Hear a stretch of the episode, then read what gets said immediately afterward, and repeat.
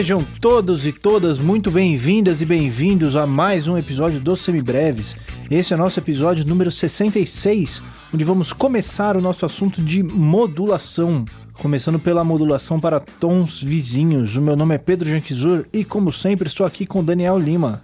Oi, gente, que prazer tê-los de volta para mais um episódio hoje cobrindo um aspecto teórico, um dos importantes, né, que já deixou a gente na mão em vários episódios de análise harmônica e nos fez jogar alguns bons takes fora. Então vamos resolver esse problema, né? Vamos lá falar de modulações. É isso aí, depois desse o céu é o limite. É exatamente, Rocket Go On. Mas esse episódio não seria possível se não fosse a ajuda dos nossos apoiadores lá no Apoia-se, no PicPay. É esse pessoal que dá essa ajuda financeira pra gente todo mês e que ajuda a gente a manter as luzes acesas, ajuda a gente a manter o barco navegando aqui e principalmente a manter os semibreves de graça para todo mundo que quer estudar, quer uma educação musical e não tem como pagar uma aula, um curso, encontra aqui uma maneira de seguir em frente com os seus estudos. Então nós agradecemos demais aos nossos apoiadores e eu tenho certeza que todo mundo que aproveita os semibreves também agradece. Se você quer fazer parte desse time, você pode entrar lá no apoia.se barra semibreves ou no picpay.me barra semibreves e ajudar a gente a partir de 5 reais por mês. E com essa quantia você ganha acesso ao nosso grupo privado para os nossos apoiadores lá no Telegram. E se você quiser também, você pode apoiar a gente a partir de 15 reais e com essa quantia você ganha acesso ao nosso grupo de estudos, que é uma reunião semanal toda quarta-feira, 8 horas da noite, lá no Google Meet, onde a gente revê a matéria, tira dúvidas, faz exercícios e constrói mais esse espaço de educação musical. Né? Então, se você se interessa por isso, vem com a gente ajudar nessa construção que vai ser muito bem-vindo, você não pode ficar de fora. Se você gostaria de nos ajudar, mas você não pode fazê-lo financeiramente nesse momento, você ajuda a gente demais compartilhando semibreves com todo mundo que você conhece mandando lá no Instagram, no Facebook, no WhatsApp, fazendo uma avaliação em qualquer aplicativo de podcast que você usa para ouvir esse nosso episódio aqui e também entrando aqui na nossa descrição e respondendo a nossa pesquisa para ajudar a gente a entender o nosso público. Uma pesquisa completamente anônima, onde você ajuda a gente a deixar os semibreves melhor para todo mundo que está ouvindo aqui agora. Não deixe também de entrar no nosso site no www.semibreves.com.br, onde você encontra todos os nossos episódios com o nosso material de apoio, que é um resumo por escrito para te ajudar a estudar.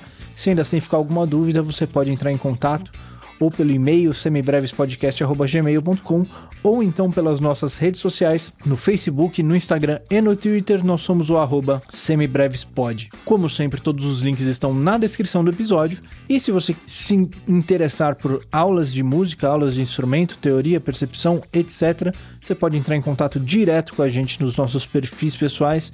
Eu sou o arroba Pedro em todas as redes e o Daniel é o arroba Maestro Insano, certo? Esqueci alguma coisa? A introduçãozinha mais curta dessa semana. É, foi pocket, né? Sucinta, né? Sucinta. Se alguém quer coisas sucintas, eles não vêm aqui, né? Na verdade. É, Mas tudo bem. Afinal de contas, nós somos semi-breves só no nome, né? bem semi, muito... né? Bem semi. Mas é isso aí, então. Vamos lá falar das modulações.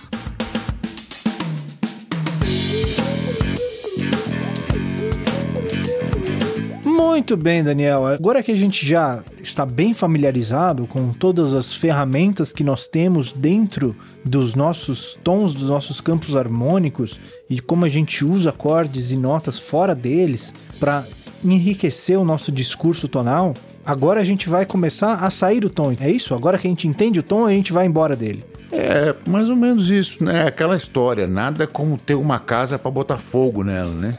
é isso aí, né? Quem nunca fugiu de casa na vida, né? Ainda que more sozinho, né? pois é. Então vamos lá, vamos começar esse assunto aí. O que é, como você definiria a modulação? Modulação é um conceito interessante, né? É, por definição, ela é a passagem de uma tonalidade para outra dentro de uma mesma música abrindo uma outra parte ou dentro de um mesmo trecho, né? A gente entende a modulação a partir do momento que acordes que estão surgindo na harmonia não podem mais ser analisados dentro da tonalidade prévia, ou seja, você não consegue entendê-los como empréstimo modal, daquela modulação instantânea para o homônimo maior ou menor, ou você não consegue estabelecer nenhuma relação de dominante individual ou de subquinto ou de acorde diminuto ou todas aquelas expansões de tonalidades que a gente já viu aqui no semibreve. Você não conseguiu estabelecer nenhuma relação de proximidade com algum acorde do campo harmônico, portanto, a gente tudo leva a crer que você mudou de tom, você modulou a sua música, o seu trecho, a sua parte ou o que quer que seja. Modulação é basicamente uma mudança de tom. Quando nada mais dá certo, você chama de outro tom. É mais ou menos isso? Mais ou menos isso. Tem muitas coisas, isso dentro da música, né? Quando nada mais dá certo, você pode chamar também de segunda-feira de manhã, às vezes, dá, também dá certo.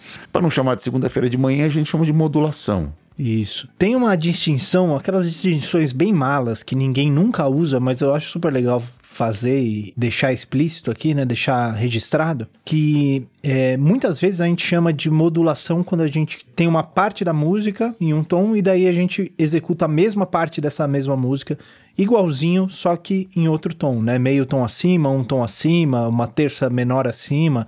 A gente tem várias variações disso. Tecnicamente, isso não é uma modulação, isso é uma transposição. Quando você pega um trecho que já foi executado e você reexpõe ele em outro tom. Isso a gente chama de transposição. A modulação é mais quando a gente tem um trecho da música da obra em um tom e um outro trecho em um outro tom e a gente usa uma transição para chegar de uma coisa a outra, não é isso? Tecnicamente é exatamente isso. Alô, Pedro Omar quarta-feira no nosso grupo de estudos nós tivemos justamente essa discussão, só falando sobre modulação e transposição. E o Pedro está coberto de razão mesmo. É esse tipo de modulação especial, onde você pega o trecho. Normalmente isso acontece bastante em música pop, né? Em finais de música, quando você vai repetir refrão, aquela coisa toda para chegar ao, ao, apogeu, ao êxtase, ao final, à entrega do, do, de parte de dinâmica mais alta. Você muitas vezes transpõe tom acima, meio tom acima, terça menor acima, e aí as coisas, o, o cantor faz aquela ou improvisa ou, ou e, e deixa o coro fazendo a, a, linha principal, ou então o cara canta de novo a, a, mesma linha melódica. Tem diversas e diversas ferramentas de arranjo que pode ser utilizada nisso. Tecnicamente, esse tipo de modulação é chamada transposição, que afinal de contas você está transpondo para um outro tom algo que você já tocou dentro da mesma música, né? E isso ficou ganhou até uma, um caráter meio brega, né, nos últimos anos por conta da ultra exposição que a gente tem a isso em programas como The Voice, por exemplo, né, que você tem um tempo curto de música para emocionar as pessoas, então se usa muito esse tipo é. de ferramenta de E até de... porque o que os caras estão querendo mostrar é o virtuosismo do cantor, né? Então, Exatamente. nesse sentido, ajuda demais, né? Então, a galera ficou um pouquinho cansada disso, mas é bom lembrar que não surge aí, né? Não surge na música pop esse tipo de coisa. Isso daí já existia desde a época das big bands, das orquestras de choro, que a gente tem transposições do tema para fazer diferentes solos, né, para diferentes instrumentos e mover a música para uma reexposição mais apoteótica também. A gente isso daí não não é de agora que a gente usa, né? Tem outros usos bem interessantes dessa ferramenta. Se for buscar no 78 rotações aí do vovô, com certeza você vai achar lá o Pixinguinha e o Benedito Lacerda fazendo essas paradas, você vai achar aí a, Orquestra Tabajara, o Benny Goodman etc, etc do Count Basie, você vai ver isso Duke com certeza Ellington. em Duke Ellington, você vai ver isso em, diversas e diversas uh, manifestações de música popular de, da, da, do século passado, aliás, da, da primeira metade do século passado. Então, definitivamente não é uma novidade, né? É isso aí. Bom, é, mas para quem está mais atento e já viu o título do episódio, é, sabe que esse episódio não é só sobre modulação ele tem um subtítulo ali, é modulação tons vizinhos, modulação de tons vizinhos. Então vamos lá começar esse assunto. Daniel, o que, que são os tons vizinhos? É dó e dó sustenido? Que tá pertinho um do outro? É aquele que mora no traste do lado da sua guitarra, ou no, na tecla do lado do seu piano, ou da sua sanfona, ou do seu violino? Não, claro que não. A gente define por tons vizinhos tons que têm a maior quantidade de notas semelhantes possíveis. E, claro, obviamente, isso vai ter um mecanismo para a gente poder, uma regrinha, né? Vocês adoram, né? Uma, uma ementa que, que possa gerir esta baderna, né? Que é disso que nós vamos falar hoje. Nós vamos, de, por definição, então, os tons vizinhos são os tons que têm o maior número de notas possíveis em comum, certo? E curiosamente, esses tons que estão no traste do lado são os mais distantes, né? Coisas do ciclo daquela sua rodinha de tonalidades lá, seja que você já deve ter visto. No nosso material de apoio, Pedro mandou uma uma vez bem legal lá quando a gente estava falando sobre ordem de entrada de sustenidos e bemóis, né? Que você ia no diâmetro, no, não, no diametralmente oposto da rodinha, você via que você catava o tom do lado, ou o trítono acima, ou coisa que o valha. Então, os tons meio tom abaixo, meio tom acima e o trítono são os três mais distantes, né? São, são os arruaceiros, né? Aqueles seus amigos que em cinco minutos dentro da balada já arrumou briga, já estragou o banheiro, já brigou com segurança, tá, tá brigando para não ser expulso. E são esses caras aí, esses arruaceiros. Os próprios. Inclusive, um episódio, se você tá um pouquinho confuso com o que a gente falou até agora,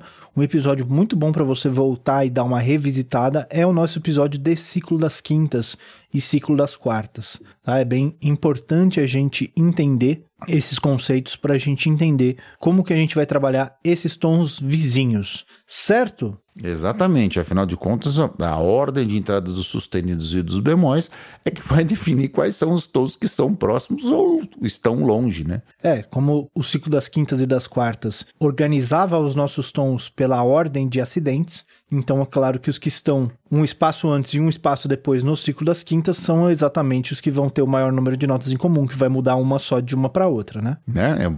A ideia é meio até meio elementar assim, né? Fica meio se você não tinha pensado nisso, agora você já sabe. O Pedro já deu um spoiler da pesada aí, né? Então esses, esses são os únicos, Pedro, os únicos tons próximos que a gente vai ver, os, os de entrada de sustenidos e bemóis pertinho deles? Como é que é essa história aí? É, se a gente for pensar, os tons que estão mais próximos, que tem uma nota só de diferença, de um para outro, são os tons que estão uma quinta justa acima ou uma quinta justa abaixo, ou uma Isso. quarta justa acima ou uma quarta justa abaixo, que vão ser as mesmas coisas, né? O, o, da quinta justa acima é o mesmo da quarta justa abaixo, e o da quinta justa abaixo é o mesmo da quarta justa acima. Pratunts. Volta lá também na no nosso episódio de inversão de intervalos. Aliás, volta. Se você não entendeu. É. Volta. Vem vindo, vem vindo. Vem vindo, vem, vem junto, que eu te conto no caminho né? Então, se a gente está falando de Dó, por exemplo, a gente vai ter o tom quinta justa acima, que é o nosso Sol maior, que vai ter só o Fá sustenido de diferente do nosso Dó maior, e a gente vai ter o Fá maior, que fica uma quarta justa acima, né? São os sons do quinto grau e do quarto grau da escala, acho que falando assim fica mais claro. E vai ser o Fá natural, natural maior, que vai ter só o Si bemol de diferença do nosso Dó maior. Mas a gente tem um, um, tom mais próximo ainda, né? Um tom que não tem nenhuma nota de diferença. Exatamente. Quem é esse cara? É o próprio relativo menor. Lembra dessa história, gente? Do, também, olha lá. Se você não lembra, volte Outro episódio para voltar. Mais um episódio para você voltar.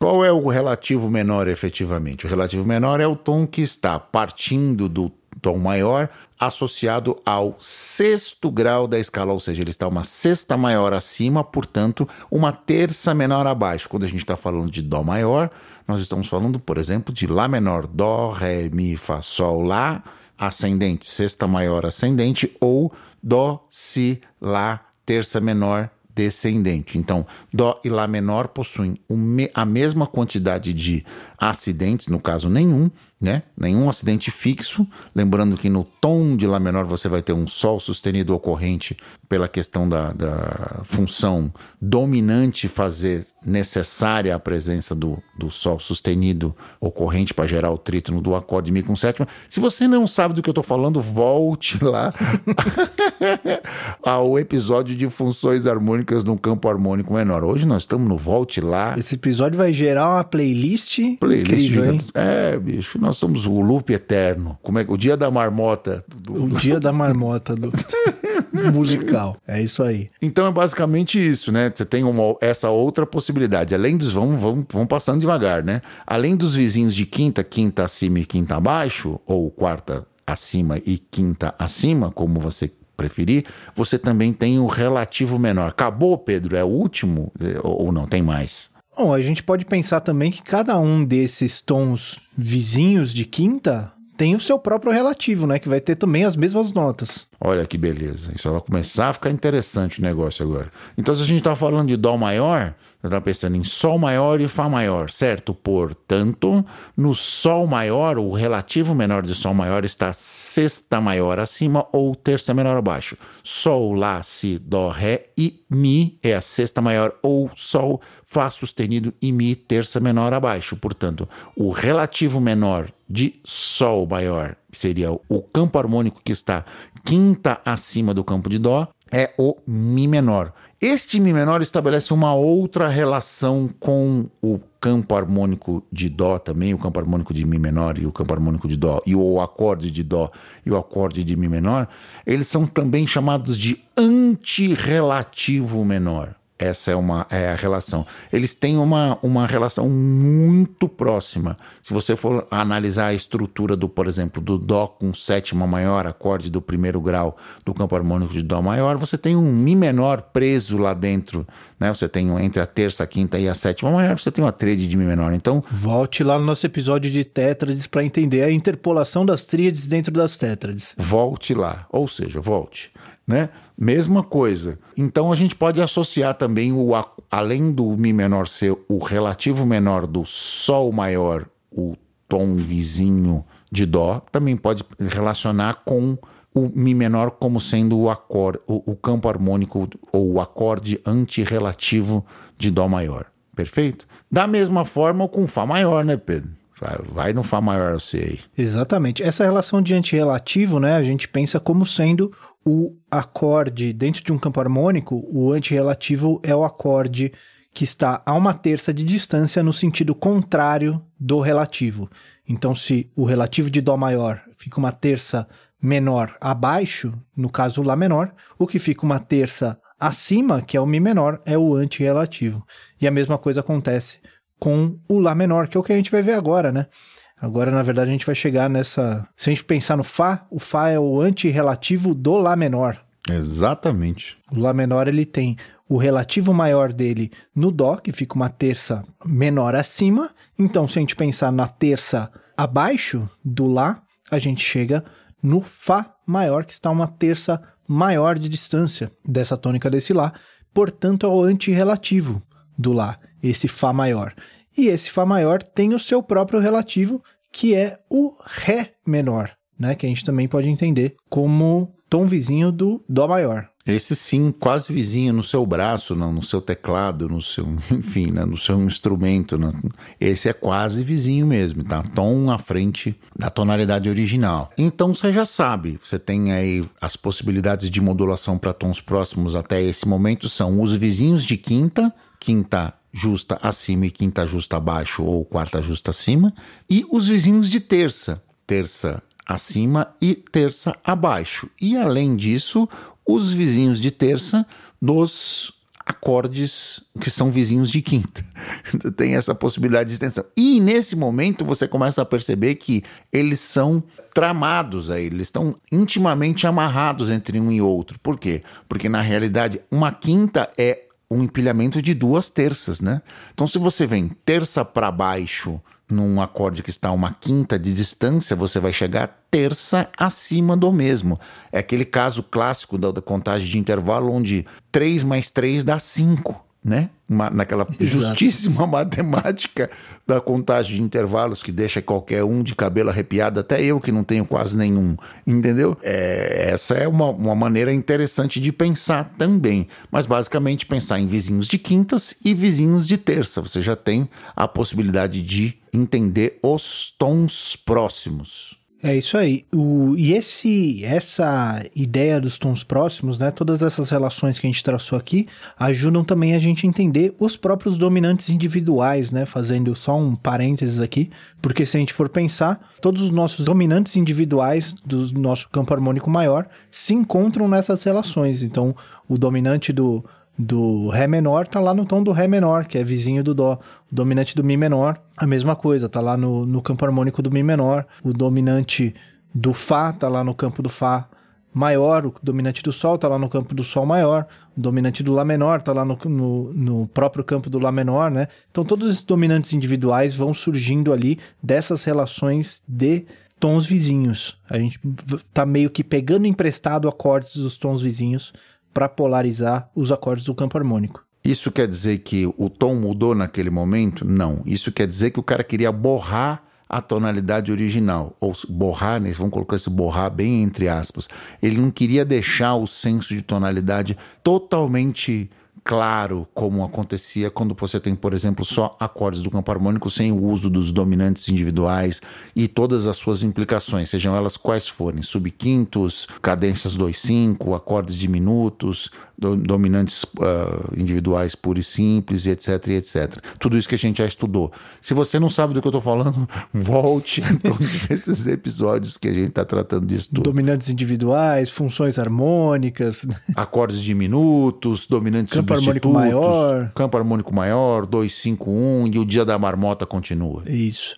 Acho que até o fim desse episódio a gente consegue citar todos os outros que a gente já fez. O esforço é, é esse, né? É isso que nós estamos tentando fazer você escutar, ficar um alto um número de tempo, quantidade de tempo dentro da plataforma, escutando os semibreves. É isso aí. Isso também ajuda a explicar como funciona esse sistema do nosso sistema tonal, né? Porque essa sensação de afastamento dessa, dessa nossa tônica vem justamente da gente estar usando acordes de outro tom e tá dando essa ideia assim, opa, eu tô indo aqui para um outro lado.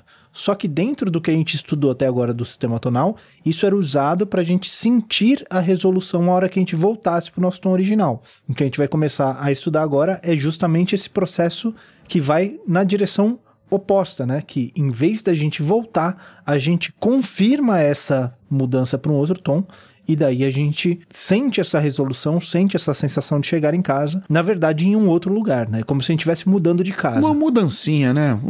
Você vai ficar, você vai passar um tempo na casa de uma outra pessoa, você pode ser que volte, pode ser que volte, pode ser que você não volte, pode ser que você não volte, termine por lá mesmo. As duas coisas acontecem.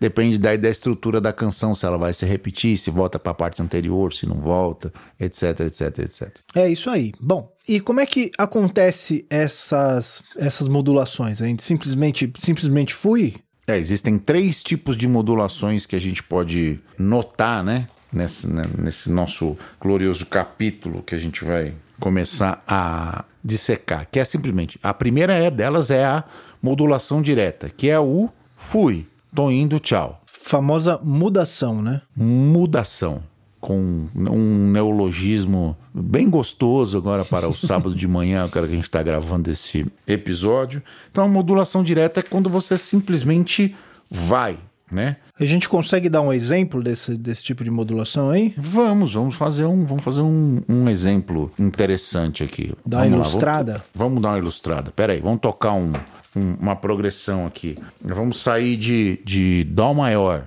Lembrando que Dó maior é só para o professor, viu, gente? Quando vocês forem estudar, Dó maior é proibido. Como diria meu professor de harmonia, Paulo Tiné, Dó maior só pode ir pro professor. Que tom a gente vai fazer? Já. Hum, dó maior. Então vamos do Dó maior aqui. A progressão vai ser 1, 6, 2, 5. Bem, bem tranquila mesmo. Então você tem 1, 6, 2, 5. Dó maior. Lá menor. Ré menor. E Sol 7. Então, quando você estiver, por exemplo, tocando essa progressão lá e você vai mudar de tom, eu vou mudar aqui o tom para Lá bemol maior. Veja que loucura, que, que som que vai fazer. Ó, estabelecer a tonalidade. Dó maior.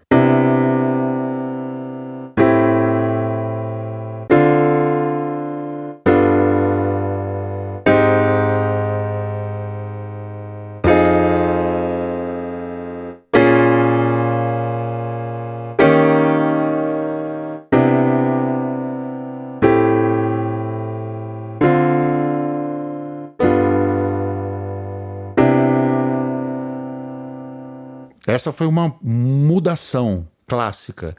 Eu estava no tom de Dó maior, toquei então Dó, Lá menor, sexto grau, Ré menor, segundo grau, Sol, quinto, e mudei para Lá bemol e fiz a mesma progressão em Lá bemol. Então ficou Lá bemol, eu usei um Fá com sétima, ainda para piorar a situação, um Si bemol menor, que seria o 2 de Lá bemol, e um Mi bemol com sétima. E, não satisfeito, voltei indiscriminadamente para Dó maior, como se nada tivesse acontecido. E assim vamos. Essa é a ideia. Não tem nenhum acorde em comum, nada. Eu simplesmente mudei. Essa é a tal da modulação direta, ou como o Pedro disse, a mudação. Então, o segundo tipo de, de modulação que a gente vai fazer agora, usando um tom vizinho, e vocês vão entender por quê, é a modulação por acorde pivô ou modulação por acorde em comum. Isso é quando a gente usa o mesmo acorde para fazer um turning point, para fazer uma mudança de ângulo ali naquele momento e segue dali. Então vamos fazer um exemplo aqui. De novo em Dó maior, a mesma progressão.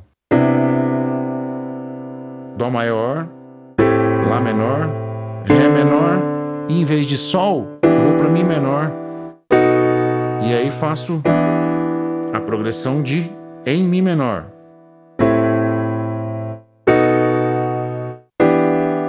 que, que eu fiz aqui? Eu fiz Dó maior, Lá menor, Ré menor, tudo isso em Dó maior e fui para Mi menor. Esse Mi menor pode ser entendido como 3 de Dó maior. E aí depois eu fiz o Si com sétima, que era o 5 de Mi menor. Depois fui para Lá menor, que é o quarto grau de Mi menor ou sexto de Dó. E fui, voltei para o Si com sétima e então confirmei a tonalidade em Mi menor. Você veja que você também poderia analisar isso de uma outra forma poderia analisar esse trecho de uma outra forma, podia analisar como se esse Si com sétima fosse 5 do 3 e o Lá menor fosse pura e simplesmente um, um, o sexto grau, não o quarto do Mi menor. Isso acontece bastante quando você tem tonalidades próximas, porque, como Pedro já disse, a ideia dos dominantes individuais opera mais ou menos com a mesma ideia das modulações para os tons próximos. São pequenas mudanças pequenas mudanças sensíveis para te deixar meio perdido no, no senso de tonalidade, mas elas existem. Elas tem algo de diferente ali dentro. Algo está acontecendo. A gente entende muito essas modulações para os tons vizinhos pela insistência, né? Por quanto tempo a gente fica ali. Exato. Se a gente está passando por aquele acorde, ou se a gente fica insistindo naquela cadência ali, dentro daquele tom, né? Você criou um novo centro, né? Exatamente. A partir daquele momento você cria um novo chão ali e depois você volta para o outro. Essa é a ideia mesmo. A diferença aí é justamente a quantidade de tempo ou de vezes que você estabelece este novo centro, esse, essa nova resolução. Se é só uma passagem e você já retorna para o tom original, entre aspas, né? Você pode simplesmente analisá-lo como um, um, acorde do campo harmônico e o seu respectivo dominante como um dominante individual. Se você fica reforçando ali, repassando aquela progressão, você pode entender aquilo como uma nova tonalidade. É tênue a diferença? É. Na prática, o que acontece? Na, na matéria de melodização, de relação sintática de harmonia e melodia, se opera mais ou menos do mesmo jeito que é a partir do momento que você está usando um dominante individual, você está incluindo notas diferentes ali. E quando você vai fazer a sintaxe de colorir essa harmonia com uma melodia, ou se você tem uma melodia já colorida e tem que colocar esse acorde para harmonizá-la, é a mesma relação, seja ela numa modulação para um tom próximo como esse, ou como um dominante individual. Funciona do mesmo jeito. É isso aí. E quanto tempo a gente precisa ficar num, em um centro até a gente definir isso como novo tom? Essa que pergunta boa, boa dá pergunta uma briga. Essa, essa pergunta dá uma briga. Tem certas músicas que, que são músicas famosas e, e, são muito analisadas e que tem brigas acaloradíssimas sobre se aquilo é uma modulação ou se aquilo é simplesmente um, um dominante individual, que, né? Você tem várias brigas de análise aí nesse sentido. Então, tem coisas que são muito claras, que todo mundo concorda, tem alguns meios termos onde cada pessoa que está analisando vai entender de uma forma um pouquinho diferente. Exatamente. É um pouco caso a caso. Não é uma resposta muito muito definitiva, mas é, é o que a ah, gente tem. Aliás, né? como a maioria das que a gente dá aqui, né? Exatamente, né? O problema não somos nós. O problema é a ciência que a gente se dedica. É, é isso. cheio de subjetividades. O problema não somos só nós, vamos colocar assim. É isso. Está cheio de subjetividades e, e exceções e etc, e etc, e etc. A gente vai tirando a nossa onda e tentando esclarecer, deixar cada vez menos confusa e nublada é, essas questões, mas é, a gente também tem lá o nosso limite de, de, de tanto de conhecimento quanto de, de onde o nosso braço alcança, né? Na, na história da música. Tem coisas que realmente não tem solução, que é como o Pedro disse, o cacete quebra mesmo, os caras não se entendem e ninguém chega a conclusão nenhuma. Um cara acha uma coisa, o cara acha outra, outra. Eles sentam na mesa, ou saem no soco, ou vão tomar uma cerveja e vai, vai todo mundo bem, entendeu? Ou os dois. Ou os dois, não necessariamente nessa ordem. Vamos tentar catalogar então essas, essas modulações que a gente está tratando hoje. Vamos começar do que tem mais notas em comum. Vamos tentar fazer uma modulação para o relativo, para a gente ver como soa isso daí? Perfeito, vamos lá. Então, mais uma vez, em Dó maior e vou para Lá menor, o relativo menor. Então eu tô o próprio Lá menor, o Ré menor, o Sol.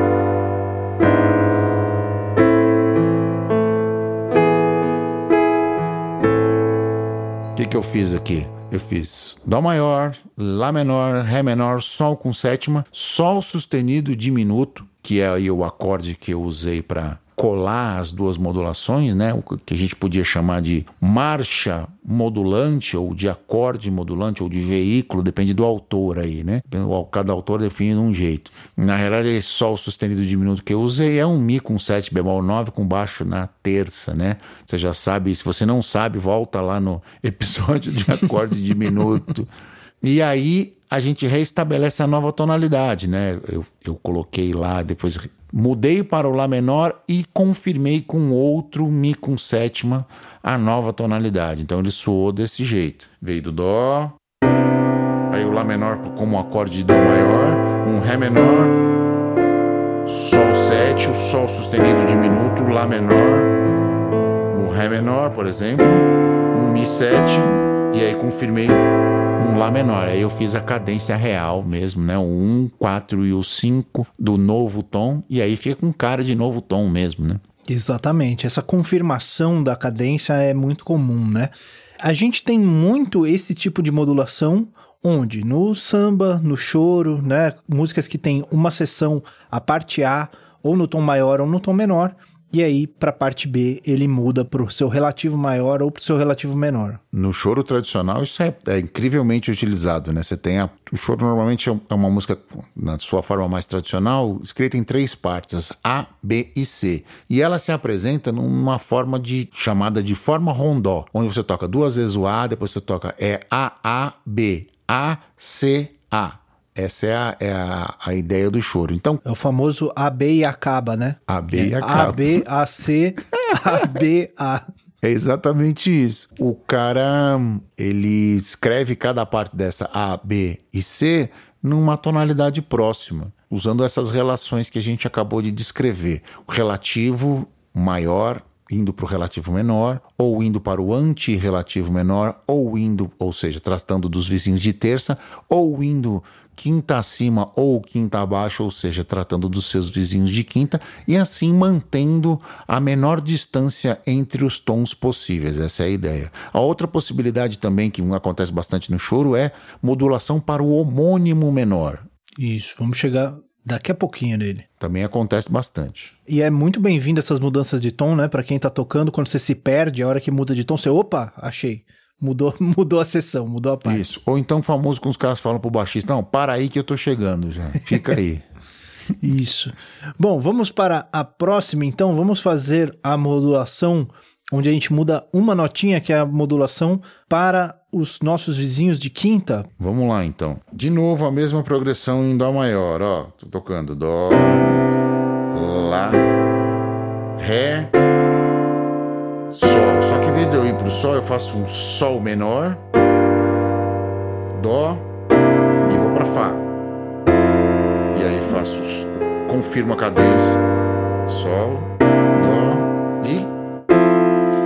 Assim eu consigo uma nova sensação de tonalidade. Viu que a, a, gente estabelece mesmo, consegue ouvir a nova tonalidade a partir do momento que a gente confirma isso, né? Porque se, até então ele fica soando como se fosse um um dominante individual, ainda tivesse no, fosse apenas o quarto grau do tom do original, né? A gente vai pensar, eu fiz dó, lá menor, ré menor, sol maior. Então, 1, 6, 2, 5. Depois eu fiz 2 do 4, 5 do 4, 4. podia ficar assim como dominante individual, mas aí quando eu confirmo Sol menor Dó 7, que seria 5 do 4 e 2 do 4 e 5 do 4, aí ele fica com uma cara realmente de que mudei para um outro tom, né? Que é o tom quinta abaixo ou quarta acima.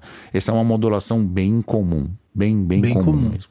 E se a gente for pensar no sentido de acordes pivôs, né? Se a gente não coloca aquele Sol maior, né? Se a gente faz uma vez Dó, Lá menor, Ré menor, Sol 7, aí resolve no Dó de novo, aí faz Lá menor, Ré menor, Sol menor, Dó 7, a gente fica com todo uma, um meio ali que a gente que servem para os dois tons, que é o que a gente está chamando aqui de acorde pivô, né? Então a gente tem Dó 7 mais, que é o primeiro grau de Dó maior. Quando a gente vai para o Lá, ele pode ser o sexto grau de Dó ou ele pode ser o terceiro de Fá. A gente vai para o Ré, ele pode ser o segundo de Dó ou ele pode ser o sexto de Fá. A gente só tem um acorde que está definitivamente em Fá a hora que a gente vai para o Sol menor e para o Dó 7. Então a gente tem um meio ali, a gente não sabe exatamente onde que o raciocínio passa a ser em Fá maior. A gente tem um miolo que serve para os dois. A gente tende a achar que aquilo ainda está em Dó maior, por quê? Porque o nosso ouvido se apoia onde ele já está, né? Ele tende a permanecer em repouso ou em movimento retilíneo uniforme. Quer dizer, vá ser o livro de física de mecânica 1 do primeiro colegial. Não, tô brincando, gente, não vai lá não. Não precisa. Essa foi só uma piadinha de nerd mesmo. Mas a gente tende a achar que ainda está no, no, no Dó maior, né? Aí, quando aparece o Sol menor, que tem aqui na sua construção um Si bemol, que é a notinha diferente, e confirma com o Dó com sétima, que também tem o mesmo Si bemol, e aí esse Si bemol migra para o Lá, para a terça do Fá maior, aquelas vozes condutoras que a gente já viu lá no 251, se você não sabe do que eu estou falando, vai até lá. Aí você, quando confirma a cadência, você, ah, efetivamente assim. Eu entendo o tom de Fá maior, a minha sensação começa a partir do, do Sol menor mesmo. Apesar do Lá menor e o Ré menor servirem para ambos, fica um gray area aí, né, naquela passagem. Exatamente. E a gente pode fazer uma coisa muito parecida em Sol, né? Só que em Sol a gente tem um acorde a menos nesse meio termo. Pensando nessa sequência, a gente teria esses mesmos acordes se a gente pensasse em incluir o Mi menor aí também para fazer essa sequência. Mas pensando nessa cadência 1, 6, 2, 5, a gente tem só o Lá menor de comum, né? Exato. O que a gente poderia fazer aqui é usar uma, uma, um preceito de, de forma, né? Fazer isso dentro da quadratura é o seguinte: você está lá, em vez de você fazer Dó, Lá menor, Ré menor, Sol, 7, né? Você faria Dó, Lá menor, segura ele lá, né? Aí você faz um Ré 7, e aí faz um Sol com sétima maior, direto. E aí você, você consegue fazer essa, essa ideia. E, e aí, nesse acontece... caso, o, o Lá menor é o nosso pivô, né? O Lá menor é o que serve para os dois. Exato, é o acorde comum. E você começa a sentir que vai acontecer algo de diferente ali na, no Ré com sétima, e você confirma a partir do momento que você entra com Sol com sétima maior. O acorde, nesse caso, nessa, nessa função, que estaria no quinto grau, que você poderia fazer, por exemplo, o acorde de Dó, Dó maior. Aí você faz Lá menor você faz Ré com sétima e Sol com sétima. E aí não machuca ninguém. Mas a partir do momento que você faz o Dó maior, Lá menor, o Ré 7 e o Sol com sétima maior, você está claramente dizendo para o seu ouvido que tem uma coisa diferente ali. Por quê? Porque você está rachando a função do último acorde da progressão. Ele, em vez de dominante, ele se transformou num acorde tônico, uma nova tônica, portanto, uma nova tonalidade, um novo centro tonal. Nesse caso, a modulação fica mais explícita, porque mais no evidente. caso do Fá, o Fá ele é maior com sétima maior no tom de Dó maior. No caso do Sol, ele não é com sétima maior nem em nenhum empréstimo modal, né? Então aí a gente usaria de pivô o Lá menor, até o Ré 7 a gente pode considerar como pivô, porque ele é muito comum como 5 do 5 ali, né? Mas aí a gente chega realmente no, no Sol 7, aí não tem como ser outra coisa que não uma modulação nesse caso. Então, em ordem de encrenca, mais ou menos assim, né? O relativo menor, com a modulação quarta acima, ou quinta abaixo e a modulação quinta acima, aí a coisa já fica pouco mais explícita, um pouco mais distante, etc, etc, etc. Exato. Vamos então para os relativos desses tons vizinhos, desses vizinhos de quinta, vamos ver. A gente já viu, né, do mudando para o mi menor, que é o relativo do sol, Quer dar uma revisitada nele pra gente ver como, como soa isso? Vamos ver, olha lá. Então vamos nessa. Mesma progressão, de novo. Dó maior, Lá menor. Aí você vai fazer Ré menor, Si7, Mi menor. Aí você faz o Lá menor, Si7 e Mi menor. Ficou com cara de novo tom mesmo, como eu fiz da outra vez, né? Em vez de eu fazer o Sol com sétima, eu fiz o Si com sétima para preparar naquele quarto acorde da quadratura para preparar uma nova tonalidade. E aí reforcei a cadência com o quarto grau, o quinto grau e o novo tom, né? Uma cadência real de subdominante, dominante e tônica para fazer esse reforço. Aí você fica claro mesmo, você escuta isso de uma maneira bem evidente que tem um novo tom ali. Exatamente. E usando o Lá menor de novo como pivô nesse caso aí, né? Que é o que tem em comum, né? Nesse, nessa, nessa relação. Que a gente pode até entender o Si7 como se fosse 5 do 3, mas nessa. Quando você fica martelando 5, 1, 5, 1, né? Você fala assim, é 1. É, a primeira é exposição do Si a gente pode entender como um acorde pivô, a partir daí a gente já. Aí já mudou, né? Você já. Não precisa nem sair na mão com ninguém por causa disso, não. Ou às vezes dá confusão, mas enfim. É, se quiser também pode. Pode, pode. Não é, não é comum, mas se quiser pode. Quem sou eu, né? É. E aí temos então o outro relativo dos nossos vizinhos de quinta, que é indo do Dó maior para o Ré menor, né? Mais uma progressãozinha daquelas, ó. Então nós vamos fazer diferente agora, vou mudar um pouquinho a ordem para minha conveniência dentro da quadratura, ó. Então fiz Dó, Ré menor, Sol maior, Lá 7 e Ré menor. Aí fiz Sol menor, Lá7, Ré menor. O que, que eu fiz? Eu mudei a ordem dos acordes para poder ficar mais fácil de aceitar, né? A famosa aceita que dói menos. Você escuta o Dó, Ré menor, Sol, você está pensando, ele vai voltar para o Dó, só que não, aí ele vai para o Lá com sétimo, faz o Sol 7, Lá 7, Ré menor. E aí eu reforço, Sol menor, Lá 7, Ré menor.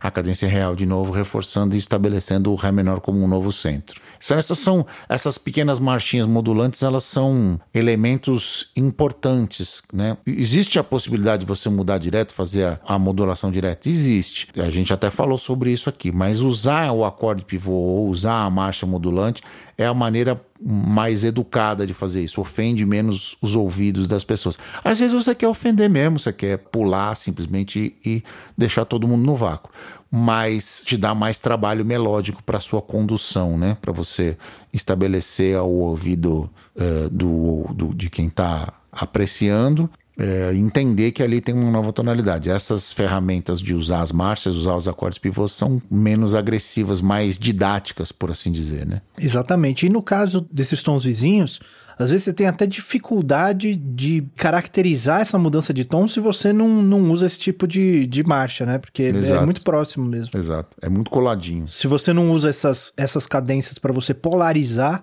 esse acorde para transformar ele num tom novo, você fica ouvindo ele como quarto grau para sempre, por mais que você fique insistindo nele. Pois é, ou segundo, ou sexto, ou o que sei lá o que for. Exato. E tudo isso, todas essas, essas ideias que a gente está dando aqui, você pode fazer começando de uma cadência de Lá menor também, tá?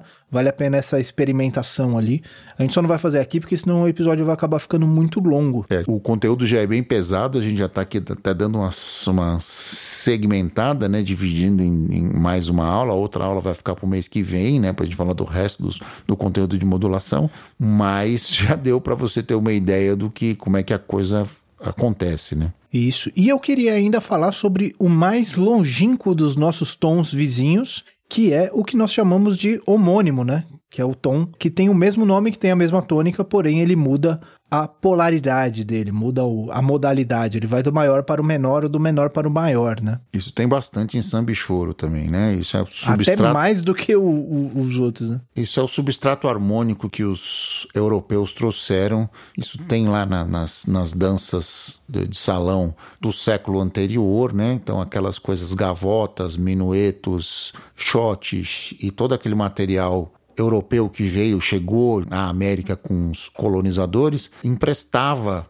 este raciocínio para a nova música que estava nascendo ali, né? Então, aqui no Brasil era samba e choro, nos Estados Unidos era, era ragtime e depois early jazz, em Cuba era salsa, no México bolero e etc, etc. Mas o substrato harmônico é o mesmo, rigorosamente o mesmo. Vem daí, o imigrante europeu é que traz. Então vamos ver como é que a gente pode fazer isso, vamos fazer essa, essa mesma ideia. O dominante é o mesmo, né, gente? Então isso fica uma questão mais de sensação mesmo. Vamos fazer a progressão. Ó, um, Dó maior. Seis, Lá menor. Dois, Ré menor. E aí você faz o cinco, Sol. E aí você vai para Dó menor, Fá menor, por exemplo. Ré meio diminuto. E aí, Sol 7 e bemol 9. E voltei para Dó maior. Fiz de um para outro. fui pro maior e fui pro menor. Isso, já fica os dois exemplos juntos aí. Exato. Você vai usar o mesmo dominante, é o mesmo acorde que tem o mesmo trito. Então eu fiz Dó maior, Lá menor, Ré menor, Sol 7 e mudei para Dó menor. Fiz Dó menor, Fá menor, Ré meio diminuto, Sol 7 e voltei para Dó maior. Essa mesma ideia, os graus. Exatamente. O dominante fica sendo o próprio acorde pivô aí nesse caso, né? O próprio dominante. Então a gente consegue ver aí uma escalinha, né, um degradê de quanto a gente está mudando. Então, se a gente muda para o nosso uh, relativo, a gente tem nenhuma nota de diferença ou uma nota de diferença se a gente for incluir aquela nota do dominante do menor. Quando a gente vai para os nossos vizinhos de quinta, a gente muda uma nota. Quando a gente vai para os relativos dos nossos vizinhos de quinta, a gente pode encarar como duas notas, incluindo as notas do dominante menor. E quando a gente vai para um homônimo menor, aí a gente muda três notas, né? Da escala maior para a escala menor. Então a gente tem essa esse degradê de distâncias, digamos assim. Exatamente. Entre esses tons vizinhos, né? Tudo isso a gente considera como tons vizinhos, né? A gente considera como dentro do parquinho, digamos assim. Isso aí tá tudo dentro desse repertório já. Essas modulações elas já eram do repertório dos compositores, né? Já eram fazia parte do arsenal. Por esse motivo que a gente disse, né? Eles vieram desde os dos, dos colonizadores. Então isso já estava era totalmente estabelecido esse tipo de coisa. O que não era era modulação para outros lugares, que vai ser vai ficar para a gente conversar no mês que vem, né? É que aí o assunto vai ficar bem mais espinhoso. Mas por enquanto acho que é isso, né? Mais alguma coisa que a gente esqueceu aqui? Ah, entregamos bem, né? Fizemos um episódio de teoria até bem longo, bem acima do que a gente vinha fazendo. Que como o conteúdo vai ficando mais espinhoso, a gente vai diminuindo o tempo do, do episódio para que você possa assimilar melhor o conceito. Mas aqui não tinha jeito, a gente tinha que falar de tudo, tinha que falar de todas as possibilidades de modulações para tons próximos. E isso vai nos ajudar tremendamente na semana que vem, que a gente vai poder fazer análise de um monte de outros temas que a gente não conseguia fazer porque não tinha falado disso antes. Ah, agora eu se consagro. Agora eu se consagro. Já vamos tirar da gaveta um monte de coisa que a gente engavetou ali. Vai ser um, um episódio de análise de três horas e meia. O famoso Uhu. é isso aí. Bom, vamos lá então para as nossas dicas culturais? Vamos nessa.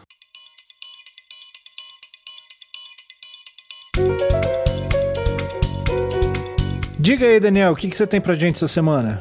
Muito bem, nós estamos numa fase meio B-Rock, né? De, de, de Acabamos de fazer um clube do disco do Legião Urbana 2. E essa semana eu assisti no, naquela plataforma de streaming do N Vermelho um documentário que eu gostei, achei interessante, é levinho, curtinho, um documentário de 90 minutos. Originalmente ele era apresentado pelo canal Curta, que é sobre os Paralamas do Sucesso, chamado Os Quatro Paralamas. Eles falam dos três, né? Os três, o, o Herbert, o B o Baroni, e mais uma outra peça fundamental da, da sua engrenagem, né, da, da, do universo paralâmico lá, que é o Zé Fortes, o empresário, desde o começo da banda associado a eles, né, ele vem, era colega de faculdade do Herbert, começou a pegar carona com ele, aí se conheceram, ficaram íntimos e foram adiante, o cara que tá desde o princípio. Muito interessante o, a, o documentário data desse ano, né, do ano de 2021. Ele foi dirigido pelo Roberto Berliner, como eu disse, originalmente para o canal Curta, agora em todas as plataformas de streaming. E cobre a carreira do Paralamas desde o princípio, lá quando eles começaram na Universidade Rural, lá que o Vital não apareceu e o Baroni assumiu as baquetas e, e o resto aí passa pelo acidente do Herbert também, uma, uma parte triste, mas principalmente mostra a resiliência dos caras e a proeficiência de, de todos como bons instrumentistas que são. Inclusive, é, eles saltam aos olhos na comparação com seus pares, eles são Todos os três são, são bons músicos. Baroni e o Bi fazem uma cozinha é, muito acima da média dos seus pares de geração. E o Herbert é um guitarrista e compositor muito interessante, inclusive em matéria de, de soluções harmônicas, de riffs de guitarra de solos. Ele é um cara meio bem diferente da, dos, dos seus, seus pares que eram na maioria das vezes, assim, tendendo ao minimalismo. Não que eles não, não tivessem inserido dentro daquele conceito de new wave, de sky, de, de, de, dessa coisa toda, né? Eles começaram nitidamente influenciados pelo Police, mas num dado momento foram se libertando disso, incluindo cada vez mais brasilidades e ficando cada vez mais interessante. Então, Os Quatro Paralamas é um, é um documentário que cobre essa história toda. Eu me diverti bastante, curtinho, uma hora e meia, vale a pena. É a minha dica cultural de hoje. Muito bom. Bom, a minha dica hoje é um disco que eu tenho ouvido, tenho tentado decifrar ele, digamos assim, que é o disco novo do Jonga, chamado Nu, que é traz toda aquela aquela perícia técnica dele, né, do, do ponto de vista de, das, das letras, do, do rap, do flow e do, do, dos beats, etc. Mas com um discurso bem mais introspectivo dessa vez e, e falando sobre os problemas, né, os, as angústias do nosso tempo e com um discurso bem pesado, inclusive com alguns clipes que ele, que ele soltou desse trabalho, inclusive indo numa onda meio que eu já dei de dica cultural aqui também, o This is America do Childish Gambino, indo para uma o Jonga nunca teve muito medo, muito problema com o combate em si, mas indo para uma para um lado bem bem pesado dessa, dessa reflexão dele sobre sobre o que a gente tem vivido nos últimos nos últimos anos, né? Então eu tô tô tentando decifrar esse disco aí, tentando digerir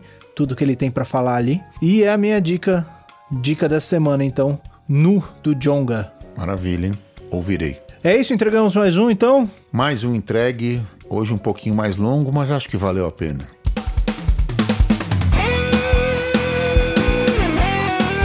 Este foi mais um Semibreves. Os Semibreves têm apresentação de Pedro Janquizuri e Daniel Lima, produção de Pedro Janquizuri e Daniel Lima, edição de Pedro Janquizuri e consultoria técnica de Marco Bonito. A trilha de abertura é aceita do Detrio e todas as demais trilhas foram compostas e executadas especialmente para os Semibreves pelo nosso grande amigo Lucas Schwab. Não deixe de nos seguir nas redes sociais, em todas elas somos o arroba semibrevespod e considere nos apoiar no apoia.se barra semibreves ou no picpay.me barra semibreves. Muito obrigado a todo mundo que ouviu até aqui. Cuidem-se e até semana que vem. Valeu, gente. Cuidem-se, cuidem dos seus.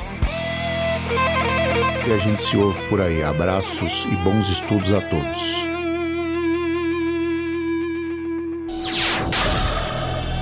Semibreves, edição de podcast.